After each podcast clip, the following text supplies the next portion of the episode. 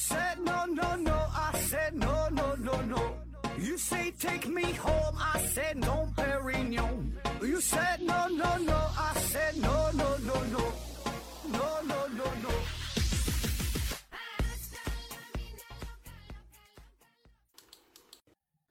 拼命探索不求果，欢迎您收听思考盒子。本节目由喜马拉雅平台独家播出。这一期啊，咱们还是回答一大堆听友的问题啊。这 first one，冰点小猫提问说：盒子你好，请问毕达哥拉斯有没有给出勾股定理的完美数学证明？呃，思维盒子回复说有啊，勾股定理是证明方式最多的定理啊。关于这个勾股定理的问题啊，那在西方呢，据说是毕达哥拉斯他呢是首先发现了勾股定理啊，就是找到了直角三角形这个规律啊，两个直角边的平方和哈等于呃第三边的平方哈。但是呢，他并没有直接给出证明啊，谁证明的呢？据说呢是在公元前六世纪左右啊，毕达哥拉斯学派证明的，就是相当于毕达哥拉斯他的学生啊，就是他的学派下的这个人儿，他们给出了证明，但并不是毕达哥拉斯啊证明的啊。当然后来就有很多种方法了，各种各样的。方法，呃，据说有上上百种证明的方式，反正老多种了啊。下一个，王长富提问说：“何老师你好，为什么东北人呐管狍子叫傻狍子啊？大狗熊叫做熊瞎子啊？”汤姆先生猫回复说：“呃，傻狍子我了解点儿啊，他好奇心很强，很可爱，防御心比较弱，看上去傻乎乎的啊。”习德性利己回复说：“呃，你见过就不奇怪了哈，狍子这货智商是真不高啊，见人都不跑。”熊瞎子顾名思义，好像是这个视力不太好啊。熊瞎子、傻狍子是吧？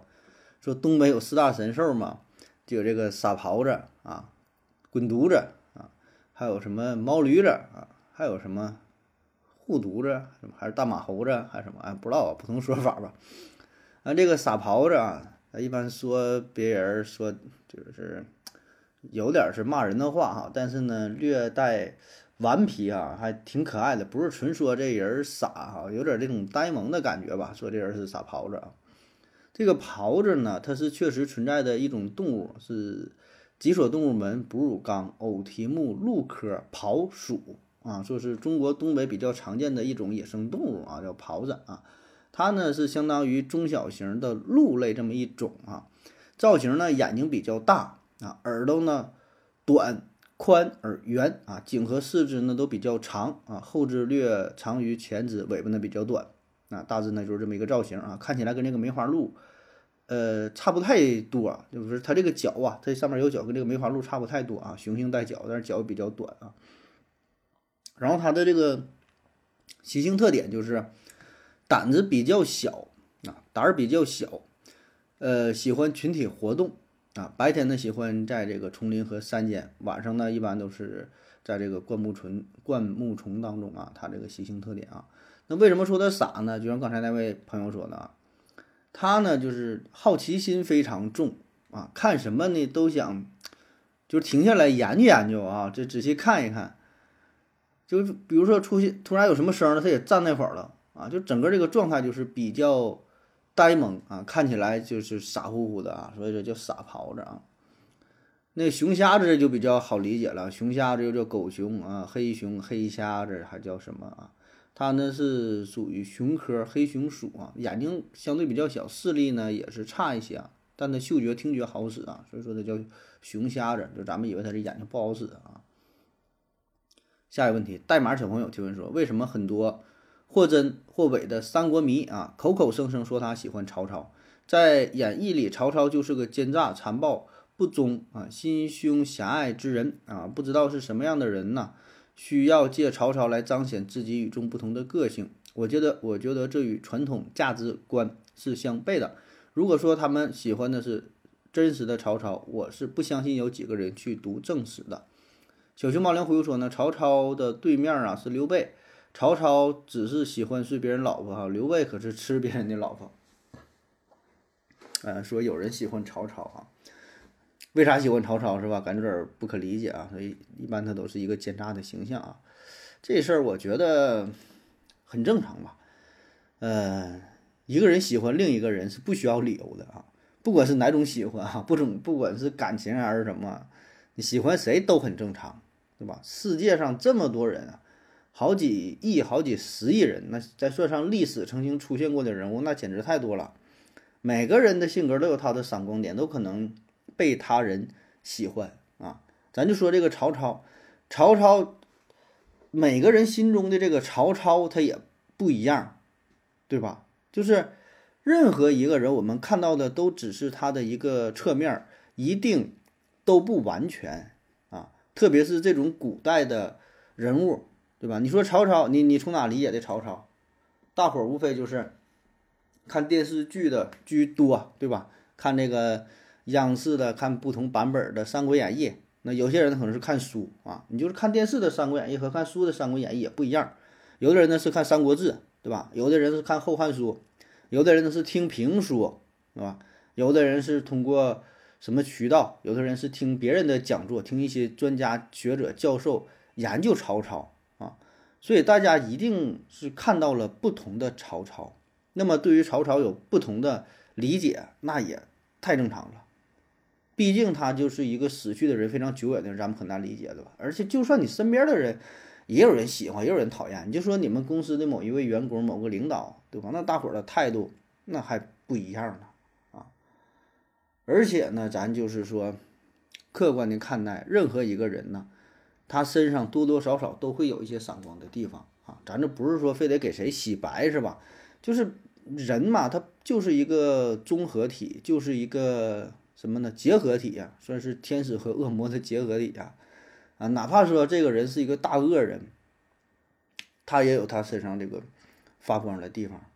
你就想你现实当中的这朋友也是如此，或者说你看各种什么案件也好，是吧？那种罪大恶极人，他也有帮凶，他也有朋友。说秦桧说还有几个朋友呢，是吧？咱经常这说，是吧？所以每个人都有自己发光的地方，都有自己吸引人的地方啊，这是一个大的方面啊。那么至于说为什么喜欢曹操，还有一个原因就是，有的人这种喜欢呢，可能并不是发自肺腑真正的喜欢，嗯，就是为了彰显自己与众不同。就大伙儿都喜欢刘备，都喜欢诸葛亮，都喜欢赵云，都喜欢关羽，是吧？还拜这个关二爷是是像神一样啊，那我就不喜欢，那我就得。我就喜欢曹操，我就喜欢典韦啊，我喜欢我喜欢吕布啊，我喜欢谁？就是你看头一阵儿，你看说这话也得得很长时间了。那个《灌篮高手》，《灌篮高手》上映了嘛，是吧？然后大伙儿就讨论喜欢谁喜欢谁啊？我记得原来咱们一般说喜欢都是樱木花道和流川枫当中，说在他俩说的爱喜欢谁，保证是。就是在他俩之间进行决斗，对吧？有的人是喜欢那个樱木花道，说是天才又勤奋，啊，有的说是喜欢流川枫，非常帅气啊，等等。但是最近的讨论，我就发现呢，喜欢三井的和喜欢宫城的比较多，喜欢三井和宫城啊，为什么呢？可能也并不一定是真正喜欢，就是因为喜欢流川枫和樱木花道的人太多了。为了彰显那点个性，然后说我喜欢三井啊，我喜欢宫城。有人还有说我喜欢水户洋平呢啊，有人又喜欢什么，就是喜欢谁都有，这就玩的花花了，对吧？你也不知道他是真正喜欢，还是为了显示自己的特立独行，对吧？就是我们会有这种心理，就大伙儿都喜欢这个人，我就不喜欢了。本来心里挺喜欢，我也我也不承认，我偏得这个喜欢点另类的、冷门的，跟你们玩的不一样，对吧？彰显自己的这个这个个性。而且呢，有人可能真的就是喜欢某一个人身上的一种特殊的品质啊，就像你说希特勒，对吧？你这十恶不赦、罪大恶极的人，那他身上有没有优秀的品质？也有啊，对吧？你看看他那书《我的奋斗》，是吧？然后也有人研究嘛，说你希特勒这个人，你看他他身上确实有很多我们值得学习的地方。人家怎么的？不抽烟，不喝酒，然后还什么？就是生活非常的严格、克制，然后对自己要求非常高，等等等等。他也有一些闪光的地方，对吧？那咱放在这个曹操的身上啊，他有他优秀的品质没？那保证也有啊，对吧？他有有有才华，对吧？这种才华什么呢？文学作品上也有，然后呢，自己的呃笼络人心是吧？人才的管理，呃雄心抱负，这些也都有啊。你看他真是能文能武，对吧？煮酒论英雄啊，横槊赋诗。你看他写的那个。那个是观沧海，龟虽寿，这都是现在留下来的。然后选拔人才，然后加强这个集权的管理，呃，实行一些制度啊，统一中原，奠定曹魏政权等等，这就就确实挺牛逼啊！你说的是枭雄，有人说是这个枭不是英雄是枭雄，什么也就都行，对吧？都行。但无论如何，说他是一个有才华的人，应该是不为过，是吧？那么他再加上他本身，比如说他爱才这一点，爱才呀，这也是他成就伟业的一个基础和前提。关羽当年是过五关斩六将啊，最后曹操是给人放了，是吧？爱才啊，也可以说他是有一定的胸怀，他不是说的真就是小人，对吧？看从哪个角度去看。那么这个如果没有胸怀，他也干不了大事儿。还有的人呢是什么呢？喜欢他的真实，比起刘备啊，他更加真实。是吧？再有一句话嘛，说是宁可是得罪了真小人，你也别得罪了假君子啊！真小人就是有啥说啥，想啥干啥，对吧？就真实啊！我不跟你们玩那些猫腻儿啊！就是他说叫什么？宁叫我负天下人，不叫天下人负我，这也是一种真实，对吧？自私到了极点啊，也是真实到了极点啊！人家您能说到也能做到，我觉得。真挺牛逼啊！这点我还真就挺想学一学。就咱有有些时候，反而是没有这么坦荡了啊。这一点就是，就反正就是划分都是分两头说啊。看那个，呃，《后黑学》啊，李忠固那个《后黑学》，开篇那不就讲嘛？他《后黑学》研究出发点是啥？就是这个三国嘛，里边研究这个曹操、刘备。你看呢，曹操呢就是心黑啊，《后黑学》的占一个黑字，心黑。刘备在一个啥呢？脸皮厚，哎，所以呢，两个人都能成就霸业。孙权呢是，呃，心黑，但是不是特别黑；脸皮厚呢，也不是特别厚，一样占点儿。所以你看，那三分天下，人家三个人，对吧？厚黑，所以曹操能把这个心黑做到了极致，那也是，也挺真挺牛逼，也是一种能力呀，也不是说一般人谁都能做得到的，是吧？然后呢？呃，最后还有一点就是，为什么有些人会喜欢曹操，有人喜欢谁谁谁，就是恰好他的性格、他的三观跟你的三观相符啊，这也是我着重想着重想说一说的。就咱经常有一句话说，哎，某某主播啊，或者是谁谁谁，这个这个三观很正，是吧？这咱经常说这句话。看了一个视频啊，看了一个博主对某事加以评论啊，一个新闻报道，哎，怎么怎么地了，是吧？每个人都都得说几句，观点不同，哎，然后有的人就会下边留言说，哎，这个主播三观很正，啊，说这主播哎讲的挺好，三观很正啊。其实我的感觉吧，这事儿三观正不正呢，没有什么说正不正。你说什么叫三观？就是世界观、人生观、价值观啊，本身就是一个人怎么看待世界，怎么看待自我，怎么看待。人与外界的关系，对吧？怎么看待说这个事物的价值，就是一种观点，一种感觉，对待万事万物的态度叫三观。那么什么叫正啊？那如果有正，就还有不正呗？三观是歪的吗？我倒觉得并不是绝对的正与歪、对与错的问题，三观就是三观。你之所以觉得这个人的三观很正，只是恰好符合你的观点。然后你就会觉得啊，这人是正的，那不符合我的观点，跟我想的不一样啊。这个主播说的不是我爱听的，那你就三观不正，这人三观不正，这人不行啊。这人讲的东西再怎么好，他是这观点这个这个三观不行，那不能做朋友，这水平太低，我觉得也不是特别合适啊。哪有什么正不正的啊？除非说这个人是。违背了一些最最基本的什么法律啊、道德呀、反人类呀，怎么的呀？绝大多数我觉得不至于啊，只不过他说的东西你不爱听，他的这个想法跟你想的不太一样，怎么就叫对错呀？很多东西这个道德它也是咱们从小受到的一个教育和熏陶而已，咱们在这种情况下长大，然后觉得啊这个做法啊这么做是对的。那这么做是高尚的啊，我们就是值得提倡啊。那么做不行啊，这样这就不行不对啊。其实就是一个社会环境的影响。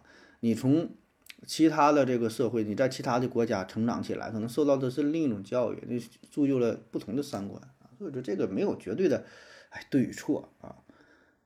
下一个，思维盒子提问说：“盒子盒子，怎么确定历史记载的真实性啊？”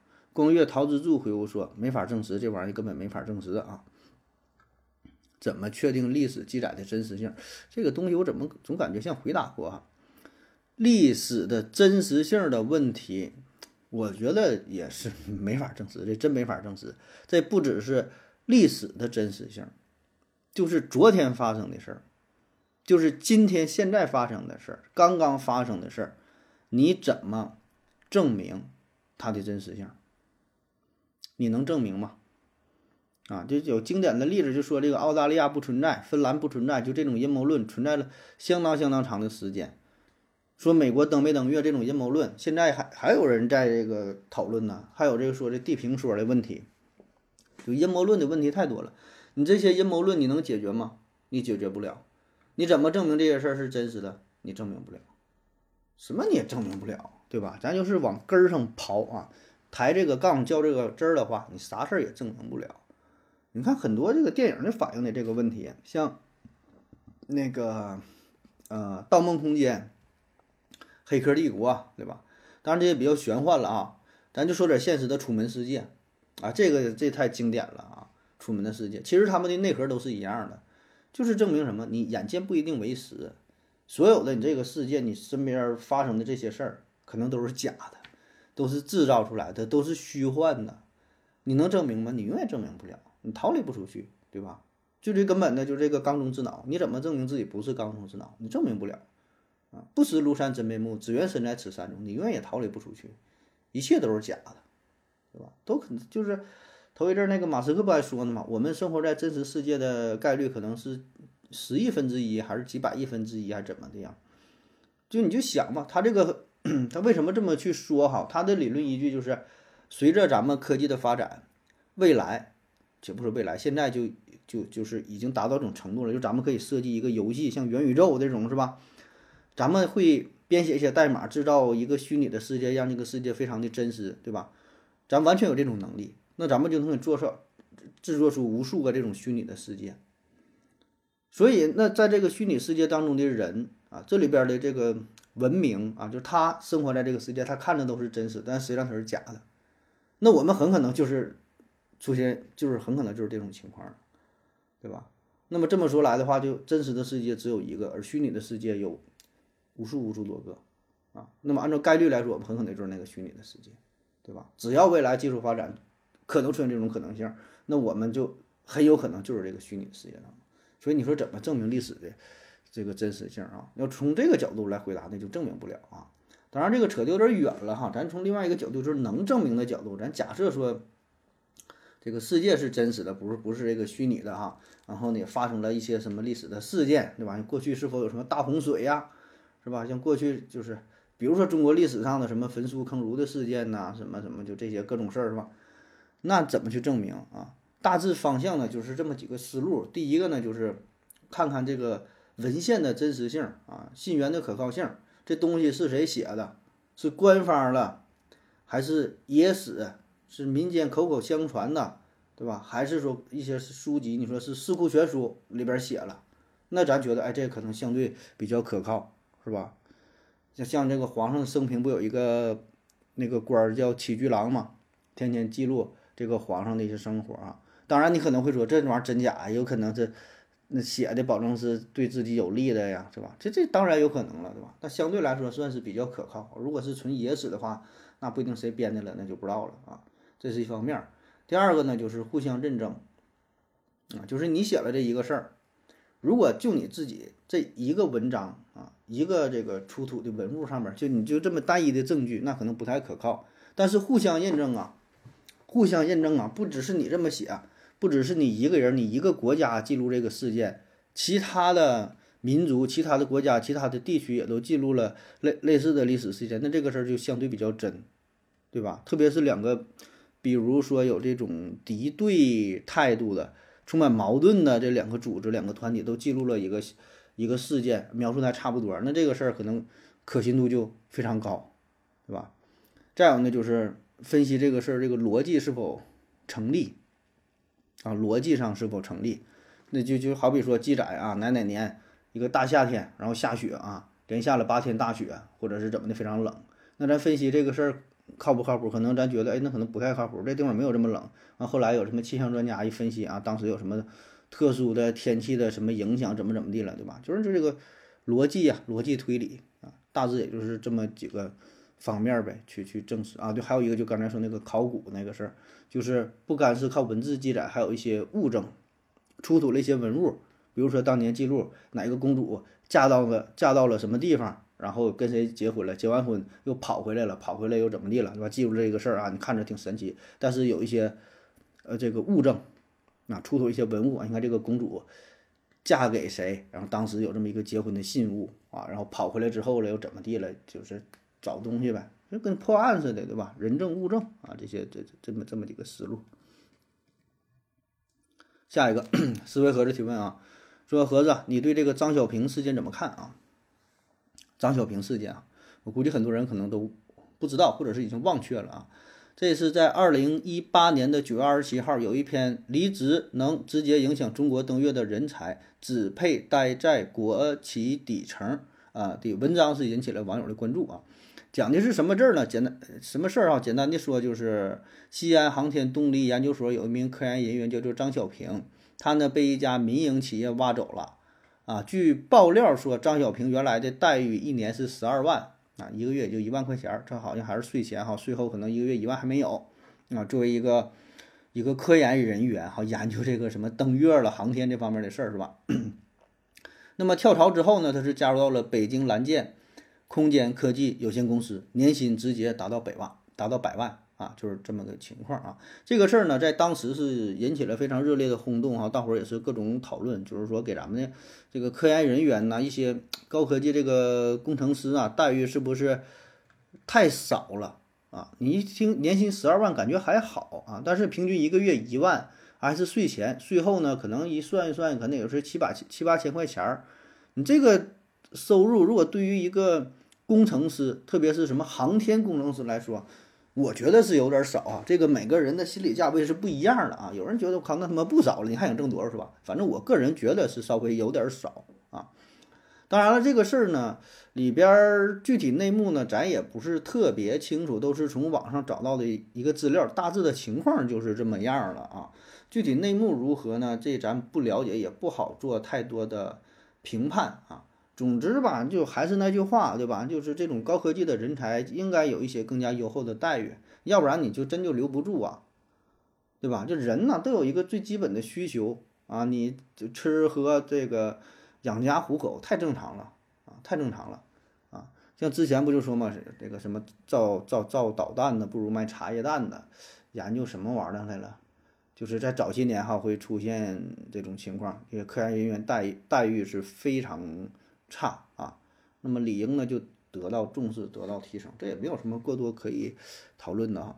然后我看到这个新浪财经上边有这么一段话，他说：“人头费过低啊，撑不起国之重器哈。被誉为国之重器的贵州天眼 FAST 望远镜啊，招聘启事显示。”嗯，此次共招聘二十四人，涉及数据处理、数据中心运营、通信维护等岗位，要求科研人才能够长期在 FAST 的现场工作，英语水平良好。有部分岗位还要求能够胜任夜班工作。这样艰苦的岗位在数年之后可以给编制，年薪加上补贴大约是十万元啊。按新的个税计算，十万元十万元意味着每个月税前七千出头啊，税后到手五千多一些。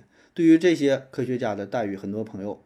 大摇其头啊，就是摇头啊，就是表示这个否定不认可这个事儿啊。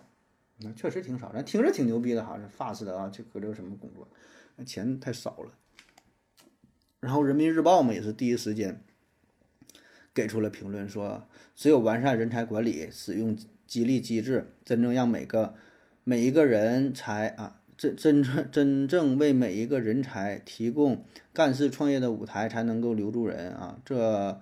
不仅要从根本上扭转，呃，你不干，有的是人干的土为止思想啊，还要进一步推动企业管理思想的更新。这个也人民日报都发声了，咱就不过多搁这块讨论了啊。下一个思维盒子提问说：盒子，记得许多港片当中讲到戒毒喝一种橙色的药水啊，吃药可以戒毒的话，戒毒不就很容易了吗？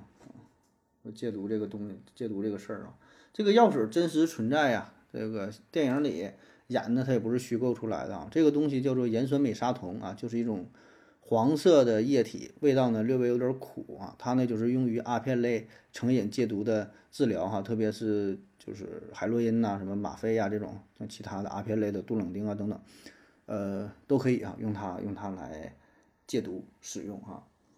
就是吃它确实可以戒毒，但是它没有那么那么管用，那么那么好使，也不是说吃上这这马上就能好的，那只是说有一定效果啊，所以不是说你它有它这这就容易啊。下一个，并点小猫提问说：中国古代的数学书籍是如何记录勾股定理的？只提到了勾三股四弦五吗？有没有明确的指出，呃，直角边的平方和等于斜边的平方？谢谢盒子啊。思维盒子回复说：《周必算经》。中赵爽描述此图，勾股各自成，并之为旋十啊，开方除之即旋。思维合之又回复说，就勾股两条线各自相乘，呃，加在一起的和就是旋时，开方后就是旋的长度啊。这还是关于勾股定理的问题啊。它勾股定理，它它当时的记录保证不是像现在说的。这么清晰明了，因为古代人他说话跟咱现在说话也不一样啊。《周必算经》当中的记录是这么写的：若求斜至日者，以日下为勾，日高为股，勾股各自成，并而开方除之，得斜至日啊，就是这意思。翻译过来就是，就咱说的勾三股四玄五啊。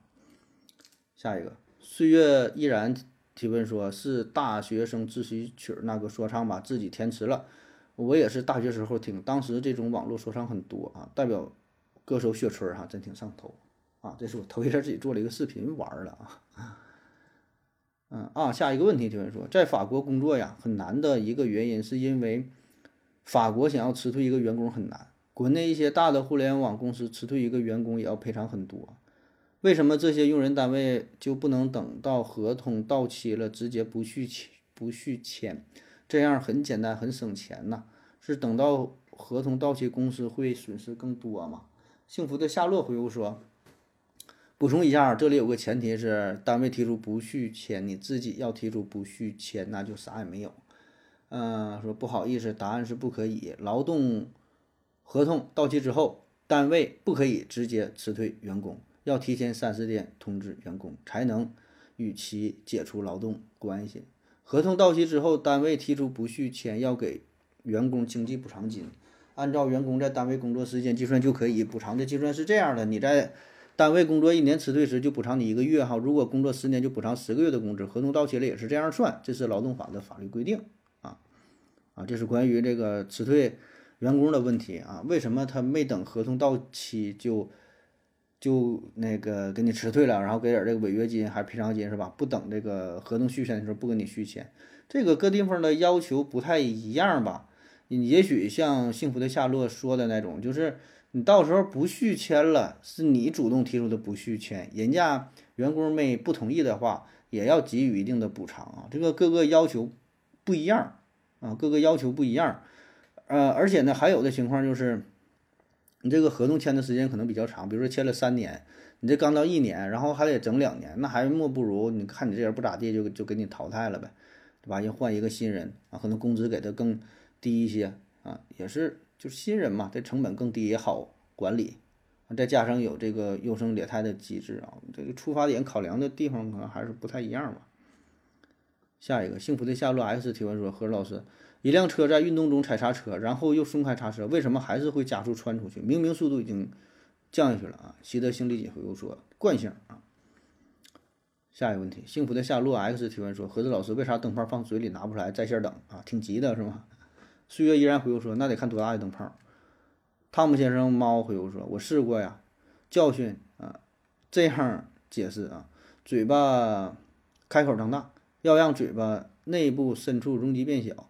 因此，灯泡进去的时候，嘴巴内部深处变小没问题，但是要吐出来的时候，嘴巴内部深处就被灯泡顶住了，没法变小。呃，嘴嘴巴口就没法张大。我最后取出来的时候，感觉下巴都快要脱臼了啊！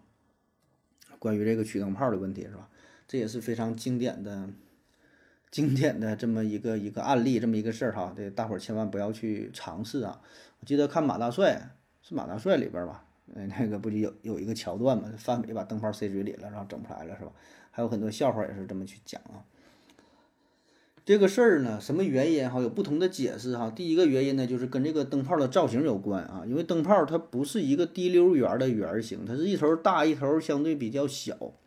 那么这种情况下，确实就会导致啊，就是这东西可能只进不出，就有点类似于啥呢？就咱那个抓鱼呀，抓鱼有一种器械，那东西应该叫什么呢？我还不知道啊。就是像一个漏斗一样，用那个竹子编的，像一个小漏斗一样。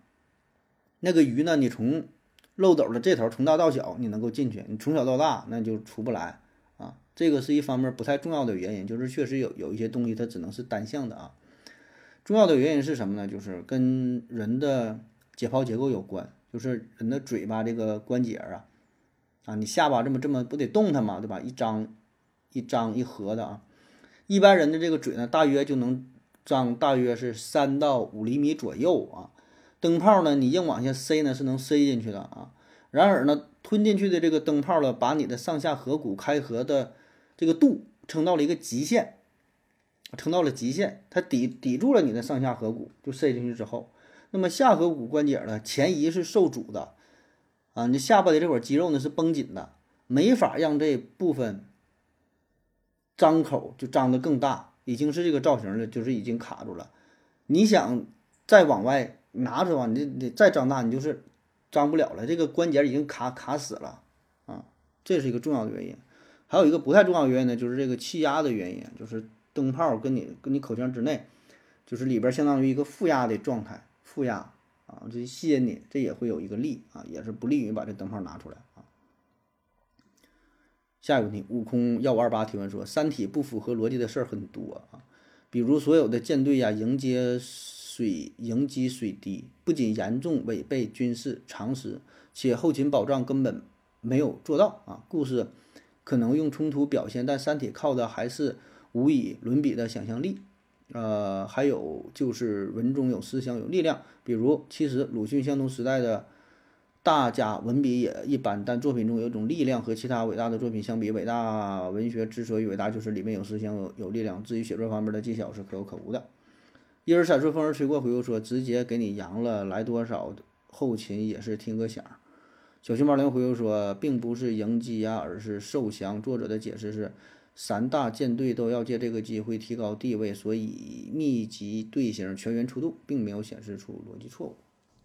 啊，关于三体写作问题啊，这个无无无所谓吧？哎呀，一个小说，人家怎么去写，这就不讨论了啊。啊，下一个问题提问说，几种非常常见的中药退药、退烧药冲剂，一般可以达到退烧效果，但有传言里面说里就是掺了有西药的退烧药的成分啊，可是成分表没有类似字样的出现。如果不含西药成分，那么这些中药冲剂是怎么快速退烧的？小熊猫粮回手正好是老中医啊，这是祖传秘方，不能告诉你。南无克苏鲁里中科天尊回复说柳树皮啊，呃说中药啊，退热的中药里边加了西药的成分哈，然后成分表里还没写。这种情况我觉得，呃，分分分分两大类哈。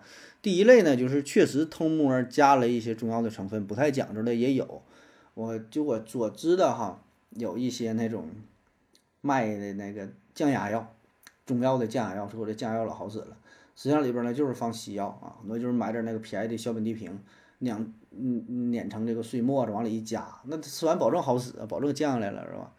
啊，还有另一大种情况，我觉得就是没加，就是纯是人家这个中药啊，特别是过去的中药，你就想吧，过去这么多年，几百年前的这中药，对吧？那它保证就是中药啊，它也没有西药，它想加它也加不了，对吧？这就是人家中药自己的这个成分起到了作用啊！你就是从这个分子生物学的角度，从这个药理学的角度来说，保证是不管是中药也好，西药也好，吃的什么东西也好，它里边保证是有某一种成分起到了作用啊。也许这个成分最终提炼出来之后，就跟西药的某种什么成分是一样的啊。但是中药它可能不知道，它也没提取，它也没研究，它这这就是这么个东西，是吧？所以就就很多人就说嘛，那中药你说咱就假设中药是好使的哈，确实有有药效啊，那咱为啥不把里边儿有药效的那一个成分给提取出来呢？你说中药又熬药汤啊，又整那什么，整那一大锅整，咱把里边最终有用的东西利用现代技术提取出来，不就完事儿了吗？是吧为啥为啥不提取一下？下一个，小熊猫两提问说，何总，呃，看到一些自媒体说，美国当年呢赠予我国零点五克月食样本，我国专家分析后说是真的啊，所以呢，阿波罗阿波罗载人登月是真的，但是呢，前苏联和我国都有无人无人飞船采集回月壤标本，这里只做逻辑分析，不做登载人登月的真假判断。心之所属即故乡回复说，呃，证明专家不靠谱，质疑的是载人登月，月壤根本不可能作为证据啊。啊，说这个美国当年赠给我国的月壤这个事儿啊，它不是赠零点五克，它是赠给了我国一克的月壤，这是一九七八年的事儿。然后我国呢将它是分为了两部分哈，其中零点五克是放在了北京天文馆作为展览，另外零点五克呢是交给了欧阳志远团队哈进行研究啊。然后他凭借着这么一点儿这个月壤是发表了很多重要的论文啊。当然了，就是即使他们赠给咱们的这个月壤，咱研究了是真的，就是来自于月球，确实无法证明美国登月是真的啊。就像你说的，美国也好，苏联也好，人都带回过月壤啊，不一定非得是有人上去才行。苏联是一九七零年九月九月十二号第六次尝试这个采样发射器哈完取得的成功啊，月球十六号最终呢是从月球带回了一百零一颗月球样本啊。后来是又有两次，苏联一共是整过三次，美国呢是一共整过六次，就是带回这个月壤。美国是带回来三百八十二千克，苏联是带回来一百零一千克啊。所以这事儿确实不能证明，呃，载人登月的成功性啊，也没有人说证明啊。当然，可能有有一部分人是这么理解啊，这俩没有没有什么直接关系啊。下一个，悟空一五二八提问说：何老师，我四十了哈。身边的一些人呢，总是对现状不满，啊，对当今社会环境不满。其实呢，中国以前呢，各朝代人均寿命都不超过四十岁。人一生啊，假如是八十岁的话啊，如果这八十年都没有战争和动乱，这样的时期在整个中国历史上有过几次啊？还有当今残疾人口比例哈，早亡的比例，世界难民的人数，呃，还在战乱地区的人口比例，处于温饱线下的人口比例等等啊。像像何子老师帮我横向、纵向综合的整理一下啊。其实我们在生活中，我们活在这个当今世界啊，活在中国，身体健康已经足够幸运了啊。啊，这就也是经常在网上在微信群当中出现的讨论哈，就是自己生活的这个时代啊，生活的这个国家到底好还是不好？这事儿保证是没有标准答案了，因为每个人的内心想法是不一样的，他的评判标准是不一样的，他的他的参考值也不一样啊。有人就很知足啊，说赶上了一个好的时代，赶上了一个伟大的国家啊。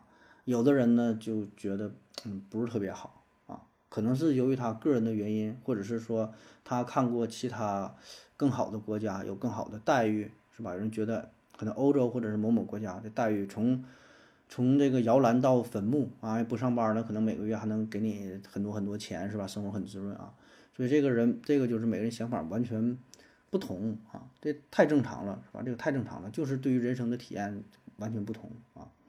当然，回到你的这个问题啊，就是呃，回顾说中国历史的朝代哈，有多长时间，有过多少次，就是不是那么动荡的，是吧？一直呢，国家都挺太平的哈，这个时间能持续多长，有多长时间，或者有过几次啊？这个事儿很难去统计啊，甚至说是无法统计的，因为什么？中国本身就很大呀，中国这么大片土地啊，可能你这地方不打仗，别地方还打仗，对吧？然后呢，你说你生活在哪个地方？你说你生活在山西的，和你生活在海南岛的。你生活在东北的，你生活在江南某地方的，那你的生活这就不一样，啊，可能有一些地方就这边打朝这边改朝换代了，打死人脑袋打狗脑袋了，他也可能不受啥影响。所以有的时候你赶上了所谓的这个康雍乾盛世，赶上了这个盛唐时期，那你你在你在你在你在的这个地方恰好就有打仗呢，你所在的这个地方恰好这个官员就是嗯是贪污的，对吧？你的生活可能也很困苦，所以这个大环境是一方面。对吧？也不能干看大环境，还得考虑到你自身的问题。所以你说这个这个回顾历史的话，我觉得很难纵向和横向的比较，对吧？你说横向的比较，全球这么多的国家和地区啊，你说咱们跟谁比，是吧？咱经常比是咱把中国和外国，中跟中国跟外国去比较，这是很不合适、很不合理。因为外国的国家很多，你怎么跟外国去比呀？是吧？当然，这你说你要你要比的话，咱中国保证不是样样第一啊，也不是都倒数第一，是吧？就这种比，我觉得意义也不是特别大啊。所以重点，我觉得还是你就是寻找自己内心的安宁，自己能够自洽，自己能够不拧巴、不不纠结。同时呢，也不要试图去说服别人，是吧？就是咱经常看到身边有些人抱怨这个生活不满，太正常了啊。他的这种不满呢？我觉得呀，主要的原因是他对于自身的不满，然后呢不愿意承认是自身的原因，然后呢把这种不如意呢是归咎于祖国啊。这赵本山那句话咋说来着？你你到哪哪大环境不好是吧？你是污染大环境的人吗？是吧？就是他很不顺啊，但他不愿意是承认自己水平不行，然后说我没赶上好的时代啊，我创业失败了。样样做的都不顺，是吧？开开公司也赔钱，哎，没赶上好时候啊！说我要是赶上马云那个时候，我就是马云第二。我赶上谁谁谁时候，我现在不行。我这炒股呢，哎，早些年你说那一波人，第一批炒股的人，闭眼睛随便买啥都都都都发家了啊！那个时候房价飞涨，去这个深圳买房子发家了，不行了，现在这时代不行了。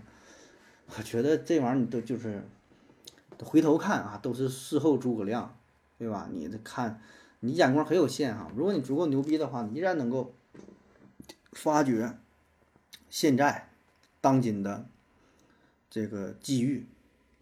那什么时候都有成事儿的人呐，每年都有新的成功的优秀的企业家创业者过得很好的啊。所以这事儿就是自己过日自己的日子吧，反正咱谁也不说不谁。你说啊，赶上好日子了，那你就。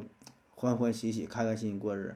你说你日子不好啊，甚至说抱怨祖国不好、大环境不好，那你就看哪环境好，你就去哪呗，对吧？腿长自己身上，没人拦着你啊。买张机票，对吧？办个护照，你想去哪就就去哪呗。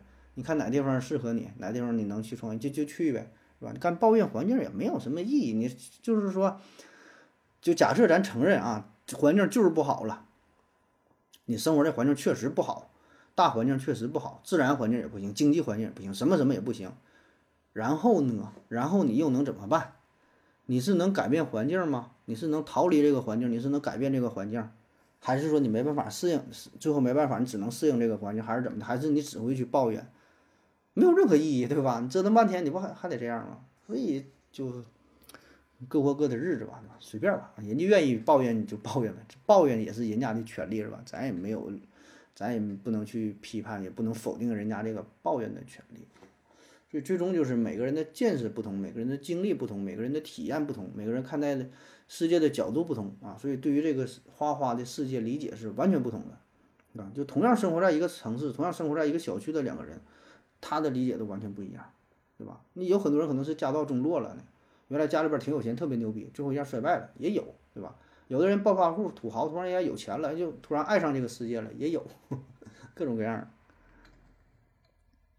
下一个，嗯，啊，下一个问题提问说，有些喷剂药品说明书上的“亲”这这是念“亲”吗？“亲”啊，“亲”提手旁，呃，提手旁，然后一个金字旁，然后一个“欠”欠钱的“欠”啊。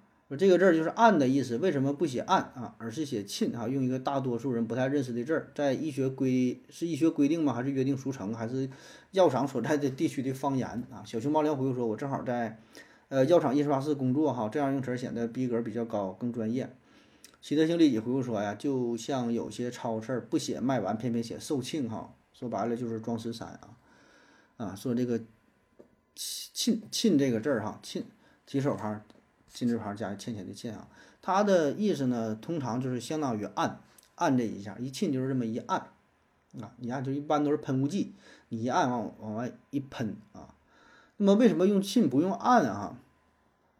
呃，怎么说呢？如果你偏得去辨别一下“暗”与这个“沁”的语义上的差别呀，它这个“沁”呢，算是这种喷雾剂的特有的一个单位啊。你说“按”这往下压这一下，对吧？按这一下啊，这是按，这是一个动作。那么这个“沁”呢，它强调的是什么呢？不仅是往下按，就你按，你可以按门铃啊，可以按一个按钮，可以按按什么都行，能按很多东西是吧？沁呢，强调的是你按完之后，有一个东有个东西会喷射出来，就这种喷雾剂，你一按不往外喷嘛？它强调的是不仅有这个按，还有这个药物的喷出，这叫一沁，它有喷的意思。所以它这个一一沁的意思是指的什么呢？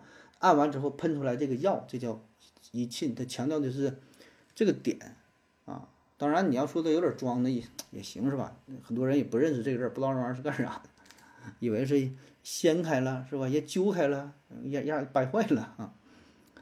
下一个啊，说话很有韵味儿。提问说，在街上啊，时常能够看到点字的摊位，字啊就是物字啊，点字的摊位。说点字改运是迷信还是有什么依据哈？这个字能不能点？可不可以点啊？点字。幸福的夏洛回复说呀，我点过呀，现在还是一个月两千五。呃，光月性之助回复说，早知道不点了。K 二五二回复说：“迷信呐，没有任何依据啊！啊，点这个物字是吧？我小时候还点过呢。我小时候就脸上啊，脸上鼻子鼻子旁边有个痦子，那时候小嘛，怎么很小了？忘了是用什么方法？是说什么激光啊，还是什么冷冻啊，还是什么？就一个大黑点儿，然后说影响啊，不不帅了嘛？虽然已经挺帅了啊，但是你这样不就完美了嘛？是吧？然后点完了，点完，点完就长成这样了啊！呃，对于这个字的研究呢？”有很多呀，中国这个面相学是吧？看你这脸呢长什么样是吧？说你头头发上发中有痣，这代表啥？富贵，哎，一生吃穿不愁。额头上有痣，这是啥呢？大贵啊，大富大贵，这贵更大啊。印堂有痣呢，也是男的呢是主贵，女的呢显富。然后耳朵旁边有痣是什么？眉毛下边不是，眼睛下边是有痣，什么都有讲，很有讲啊，很有讲啊。这东西反正，嗯，愿意信你就信也就行哈。但是现在来看呢，这玩意儿咋说呢？什么叫做痣啊？咱说的痣呢，一般就是色素痣啊。那根据《实用皮肤性病手册》啊，人民卫生出版社二零一六年出版的，说这个色素痣呢，一般是不必治疗啊。如果这个色素痣妨碍美观，妨碍美观啊，特别是有恶变倾向的时候，那么可以进行处理啊。嗯，这个包括什么电灼呀、激光啊，什么什么哈，都可以去用。当然，如果你要说往迷信上边说呢，我觉得吧，一个呢就是这东西它影响美观，美观也是代表着你的运势，对吧？同样两个女生去应聘当秘书，一个长得那样式儿的啊，一个长得那样式儿的，你想想这，如果你是公司老板，你说你选啥样的？对吧？谁都人嘛，就是感官动物，保证是挑漂亮的。那你脸上有这一一个痣，可能就哎哎影响美观，那就你说是不是你的命运是吧？你要点完这个痣了，应聘成功，你说你看看改变命运了。还有一个呢，就是正是因为古代流传下来的这个痣啊，会影响你的命运，就导致了我们觉得它会影响命运，然后相信的人多了，它就真的会影响你的命运。啊，什么意思？比如说脸上嘴巴子旁边这块有个痣啊，传说这个这块长痣就犯桃花啊。然后说小王这地方脸这块长了一个痣，他本来人这个性格挺好的，人家挺那个那个正直的啊，不是那种闲扯的人。但大伙儿一看他脸上这块有痣，觉得这个人就是犯桃花，哎。然后呢，他们公司就有一个女的啊，这女的就比较风流放荡啊，她平时就挺挺挺好喜欢玩的啊。然后一看小王脸上这块有个痣，就觉得他犯桃花，因为大伙儿都这么说嘛，他也觉得小王是一个犯桃花的人，哎，这个人比较风流，哎，然后他就主动勾引小王啊。然后有一天公司出去团建喝酒，喝了挺多，然后这女的就勾引小王，然后就得逞了啊。得逞了之后，第二天酒醒之后，小王喝，哎呀，哎呀，昨天晚上怎么了啊？发生了什么啊，这居然居然出现了这种情况啊，一来二去呢，两个人就扯在了一起啊，然后玩够了，那女的就跟他分开了啊。后来呢，小王又是接二连三遇到不同的人，然后都觉得小王比较风流啊，而且小王呢就哎，你看第一次跟这人慢慢慢跟别人啊，真的就变成一个风流的人，是吧？这个它也是一种影响。还有咱说什么主富贵是吧？就是这人本来他就是一个一般的人啊，这就因为脸上有有个痣，大伙儿觉得他是一个富贵啊，主富贵啊，这个人就以后有什么发展？那在过去的话，可能呃，如果说这个这个皇室当中啊，立谁当当以后当这个接班人，不行，以后人家都是这个是吧？都是立大是吧？立大儿子，咱不说这个，不说皇室当中的，比如说一个家族吧，家族这里边几个孩子啊，一二三四五个孩子，有一个孩子这会儿长一个痦子，然后迷信都说这地方长痦子，以后大富大贵啊，以后能有什么大的作为，那可能这个家长就把家业传给这个孩子。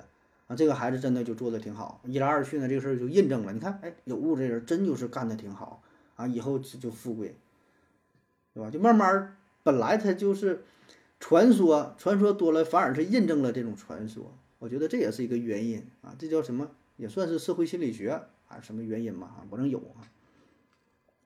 下一个 K 二五二提问说，何子老师。我想请教一个问题：如果引力在宇宙中是超巨的，那么如果一个超大质量黑洞出现后，理论上是不是会不断吸引周围的物质，直到把宇宙边界、宇宙扩张边界内的所有的物质都吸收到黑洞里为止？那么现在宇宙中有超大质量黑洞，但周围还有很多星云星系，并没有被其引力吞噬，是否意味着有抵御引力的斥力存在，阻止了黑洞？超强引力在宇宙中的超距传递，我有个不成熟的乘法，我有个不成熟的想法。提问说，不是回复说，关键是引力不是超距的，另外黑洞也不能吸及无限远的物质。小熊猫零回复说，根据广义相对论，引力也是有速度的光速。岁月依然回复说，除非有一个黑洞。啊，你看，这这几位朋友就从不同的角度回答了这个问题啊。那么，什么叫做超距作用？哈，超距作用这是物理上的一个专业的名词，指的是分别处于空间中两个不毗邻的区域的两个物体彼此之间非区域的相互作用啊。所以，它这里所谓的你说这什么黑洞的超距作用，就是说这个呃黑洞它有这个作用力是吗？你是想强调这种作用力是？这种吸引的作用是瞬时的，不需要光速的呢，还是说它的作用力可以作用到无限远呢？首先光速的这种引力，它的传递啊是有速度上限的，就是这个光速哈，不是说瞬间传递的。另外呢，就是它这个作用力虽然可以可以传递的很远很远，甚至说可以认为是无限远哈，但是它会随着距离的增加越来越弱，越来越弱啊，而且就是它这个。因为有这个速度的限制嘛，然后宇宙的膨胀又是超过光速的啊，所以它的作用范围一定是有限的，不可能把所有宇宙当中所有东西都吸在一起啊。下一个问题，WTS 二零零八提问说：压腰葫芦中间的细腰有什么用啊？呃，会有利利于它的生存吗？幸福的夏洛回复说：呃，之前的葫芦都是瓢葫芦。呃，后来有一部分长的细腰，后来重点培育了，就逐渐成了这个样子。南无克苏鲁里中科天尊回复说，原来是忍者原理呀，啊，说这个细腰的哈，这叫压腰葫芦啊。这葫芦对，这其实这个是就是忍者原理，不是叫忍者原理，就是人类选择的结果，就喜欢玩嘛，比较好看嘛。原来都是那种大肚的葫芦，后来呢，咱就整成不同样的了，是吧？中间有一个小小细腰啊，是谁嘞？哪个王楚王好细腰是吧？你看这细腰挺好，然后就整成这个葫芦啊，不是我那是瞎说的哈，反正就是整个人另类的嘛，就觉得这个好玩嘛，然后慢慢还会赋予它一些魔力啊。你看那个《西游记》当中还有什么？一般这种宝葫芦，它都是这种压腰的葫芦，没有那个大圆肚的葫芦，对吧？还有济公，济公带那个葫芦不也是吗？都是带个腰，而且这种葫芦它比较便于携带啊。你要说那个给它做成瓢的话，是一个大圆的好。如果要是你。带这个东西用它装水的话，因为以前你是装水也没有塑料瓶子，没有什么东西，用什么装？用这个葫芦。如果它中间有个腰的话，它中间系个绳，带起来非常方便，是吧？带个酒葫芦。如果是一个土的话，你说怎么给它固定呢？不太不太方便拿啊。所以这是人为的原因整了这么一个这个特殊的造型啊，又好看又实用啊。下一个冰点小猫提问说：“何子你好，芬兰和瑞典同时申请加入北约，为什么芬兰成功了而瑞典失败了啊？”小熊猫灵回复说：“你跟老王同时告白一个女神，然后为什么老王就成功了？”南无克苏鲁里中科天尊回复说：“好像老刘的节目呃刚提到啊，呃说芬兰、瑞典是吧？申请加入北约啊，呃这事儿就是在去年五月吧，芬兰和瑞典放弃了长期奉行的所谓的中立和不结盟的政策哈，开始申请加入北约啊，这也是。”呃，欧洲吧，欧洲西方世界啊，非常重大的一个事件啊。然后依据规程呢，是北约呢必须在全体成员国一致同意的前提之下，才能吸纳新的成员国。就大伙儿都得同意，有一个不同意的那就不好使啊。原来这么多人就都得同意你，你你才能才能加入啊。所以整个这个过程时间很长，基本都得一年吧，慢慢才能审批通过好中间各种手续。然后在今年三月份，匈牙利和土耳其这两个国家呢是先后批准同意芬兰加入，啊，可以说是为芬兰加入北约扫除了最后的障碍。就原来那些国家都同意，就是匈牙利和土耳其不同意，啊，那么直到今年是四月四号，芬兰正式加入北约，成为第三十一个成员国啊，就都同意了啊。然后说瑞典为什么没成功啊？其实这里边主要的因素就是土耳其啊，土耳其。他是最开始是反对芬兰和也反对瑞典，然后经过各种谈判哈，主要呢就是因为这库尔德工人党的事儿啊，就是当时啊，这库尔德工工人党是啥呢？他被土耳其认定为是恐怖组织，然后呢，就是之前这个瑞典和芬兰是支持这个库尔德工人党的。嗯，现在你想加入北约，土耳其就让你表态了，说你得你得你不能说再支持这个事儿，对吧？要不然我就不同意啊，就相当于这么一个交换的条件呗啊，所以双方就谈判呐，又怎么地了啊？就就这事儿，就国际上嘛，都得有自己的王牌嘛，都有自己的考量啊，就就就就这些破事儿呗。下一个问题，零度星系提问说：盒子，请问。呃，游戏《侠盗飞车》为什么在当年呢很火？很多人喜欢玩儿哈。我记得当前呃之前你好像说过这个问题，但不知道哪期节目了，麻烦盒子再说一下啊。我也记不住哪期节目了，我都不记得我说过这个事儿啊。《侠盗飞车》我都不记得是什么时候玩的，很久很久以前了。现在都出到几了哈，很久也不玩了哈。为什么说这个游戏会火哈？我不知道之前怎么回答的哈。我现在的理解就是，这个东西这个游戏它相对其他游戏来说是非常特殊的。就是每个游戏都有自己的一个规则，都有自己的一个明确的目的，对吧？你想去完成这个任务，然后你在这个规则之内啊。那么《侠盗飞车》呢，它的游戏自自由度就非常高啊，在这个游戏当中呢，你可以做很多自己想做的事儿，甚至是。就是违背道德的事儿啊，挑战规则的事儿，特别是在现实世界当中，你想做不敢做的事儿，那么这个是跟其他那些游戏都不一样的。你可以在这里肆意的去发泄啊，释放自己啊，所以就非常火嘛。特别是符合咱们男性是吧？啊，内心那些压抑，有一些龌龊的想法，你想干什么东西是吧？你都可以在这里释放啊，所以就就就很火。下一个飞梦二提问说：何子大师你好，我是一名焊工，请问呐，焊接镀。过锌的工件对身体的伤害到底有多大？呃，会不会缩短寿命啊？就是涉及到一些一些这个职业病的事儿了，是吧？呃，这个影响保证是有啊。第一个就是对于眼睛的影响啊，可能会引起电光性眼炎啊，就是这个电焊工嘛，你这种这种强光的照射啊，强光照射可能会引起电光性眼炎。再有呢，就是对于这个尘肺的影响，这也是最常见的一种。职业病啊，因为你长期吸入这种高浓度的电焊的烟尘哈，可能会呃引起这个这个尘肺啊，就会还以前叫什么叫什么吸肺是吧？定期做做这个检查给看一看啊。下一个问题，思维盒子提问说：何子何子？热力学第二定律定律用居的表述很不容易理解啊，他写的就是居啊，居南窝那个居，火字旁加个居，实际上他应该是应该是商啊，应该是商，他写错了啊。热力学第二用第二定律用熵的表述很不容易理解，为什么不用另外一种表述？热只能从热的物体转移到冷的物体，并且此过程不可逆啊，初中就学过。还有墨菲定律啊，可以数学表达成再小的可能性，只要重复的次数足够多也会出现啊。小熊猫粮回复说：“居是什么玩意儿？搁这会儿做饭呢是吧？”南无克苏鲁里中克天尊回复说：“热的本质不就是粒子做运动的剧烈程度吗？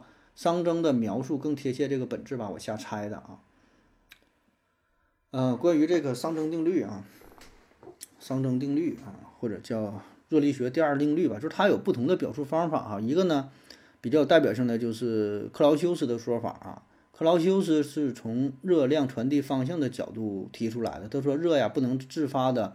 不付代价的从低温物体传至高温物体啊，这个跟你说的就有点像了啊。还有一种呢是开尔文的表述，他说不可能制造，不可能制造出单一热源吸热使之全部转化为功而不留下任何变化的热力发动机啊。哎，反正这玩意儿咋说呢，就是每个表述都对啊，他强调的。重点呢不太一样，啊，你也不能说哪个好哪个不好，就是看你从哪个角度去理解吧，啊，包括你说这个墨菲定律也是，墨菲定律也有不同的表述，呃，比如说有这么说的啊，说如果有两种或两种以上的方式去做某件事，而其中一种方式将导致灾难，则必定会有人做出这种选择。还有人说是，如果事情有可有可能变坏，不管这种可能性多小，它总会发生。啊，然后说墨菲定律还有三个不可或缺的条件：第一，任何事儿都没有表面看起来那么简单；第二，所有的事儿都会比预计的时间要长啊，会出错的事儿总会出错啊。所以呢，你也可以就是理解为凡是可能出错的事儿啊，只要你重复的次数足够多，它必然就会出错，是吧？就是玩了就是一个概率，只要这个概率不是零，它就会发生啊。当然了，这个呃，墨菲定律和熵增定律它不同的就是，熵增定律它确实是一个定律，它是一个物理学当中的是一个科学的定律啊。但是墨菲定律呢，它不是真正的定律啊，它只是对某一现象的描述和总结。我觉得它并不是严格的数学上的概率的问题，它强调的里边也包括一些社会学、心理学的问题啊，并不是纯小概率事件的问题。我觉得这是两回事儿哈，不太。一样啊，所以呢，你说那个熵增定律可以用不同的方式进行表达，但是如果把墨菲定律也换成是数学的表达，我感觉呢就有失偏颇，啊，跟他强调的重点呢就不太一样啊，就是小概率事件重复很多次必然会发生这种事儿，只是墨菲定律的其中的一个方面，墨菲定律比它包含的还要更广一些，强调的。不只是这么一点儿，我的理解吧。好了，以上就是今天的全部内容，感谢各位的收听，谢谢大家，再见。